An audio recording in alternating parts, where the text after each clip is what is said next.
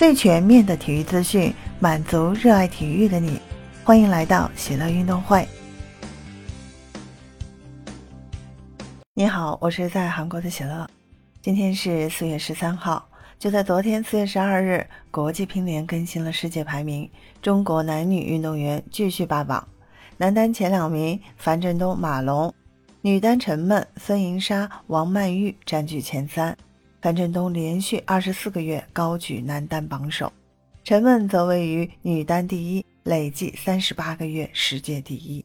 由于本期世界排名关系到国乒男女单打参加亚运会的资格，因此最新一期世界排名榜格外受到中国球迷的关注。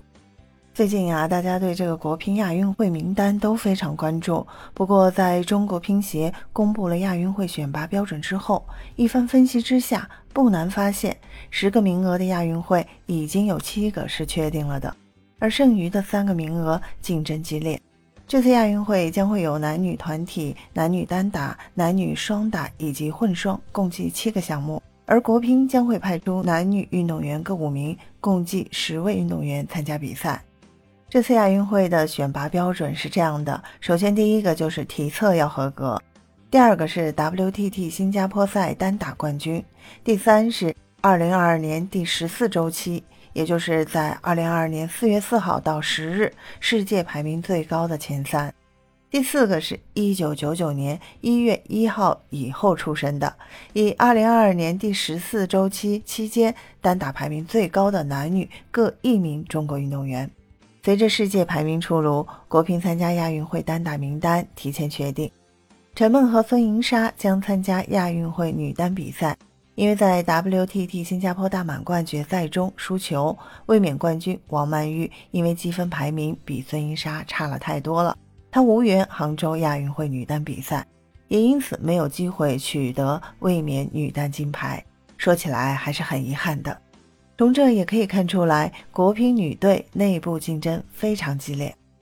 参加亚运会男单角逐的国乒球员分别是马龙和樊振东。樊振东目前分头正劲，大满贯男单决赛今天逆转马龙，提前锁定一个男单参赛名额。而马龙凭借积分排名锁定另外一个单打参赛名额。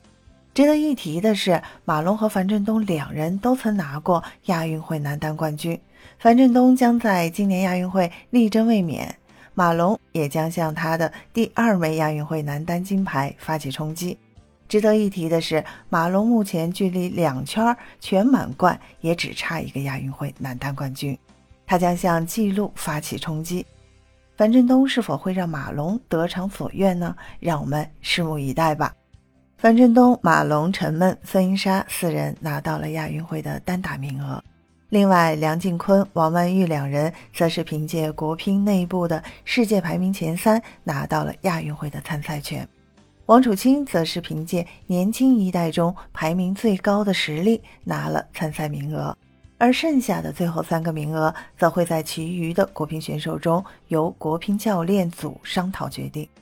从目前国乒阵容分析来看，男队方面最有机会的是许昕、林高远、林诗栋三人，而女队方面则是王艺迪、陈欣桐和钱天一，还有奎曼四位选手。从东京奥运会以及休斯顿世乒赛的参赛情况来看，国乒把锻炼重心放在了年轻主力身上，马龙可能会成为唯一的参赛的老将。综合来看，中国乒乓球队很有可能把最后的三个名额给到几位零零后的小将，林诗栋和王艺迪、奎曼等人有望脱颖而出。从这次亚运会的参赛阵容也能看出巴黎奥运会的参赛名单的端倪。樊振东、王曼玉、孙颖莎将成为重要的组成人员。一个细节可以看出，目前国乒的竞争的激烈啊，特别是在女队当中。两位小将，九九年出生的王曼玉和两千年出生的孙颖莎，都已经凭借世界排名进入到亚运会参赛阵容，而没有使用选拔标准中年轻球员适用的条款，这也给身后的年轻人提出了更多的挑战。二零二二年杭州亚运会乒乓球项目产生七枚金牌，中国乒乓球队将力争包揽全部冠军。即将到来的杭州亚运会，在家门口作战的中国队将面临众多敌手的挑战。特别是像日本队的部分选手，还是具备了一定的实力。如果说中国男女队在团体赛中形成碾压性的优势，而只有一队选手出战的混双比赛，中国队还是面临一定的挑战性的。这一次在人间天堂，国乒能实现包揽吗？对于本期节目，你有什么想说的？欢迎在节目下方的评论区给我留言。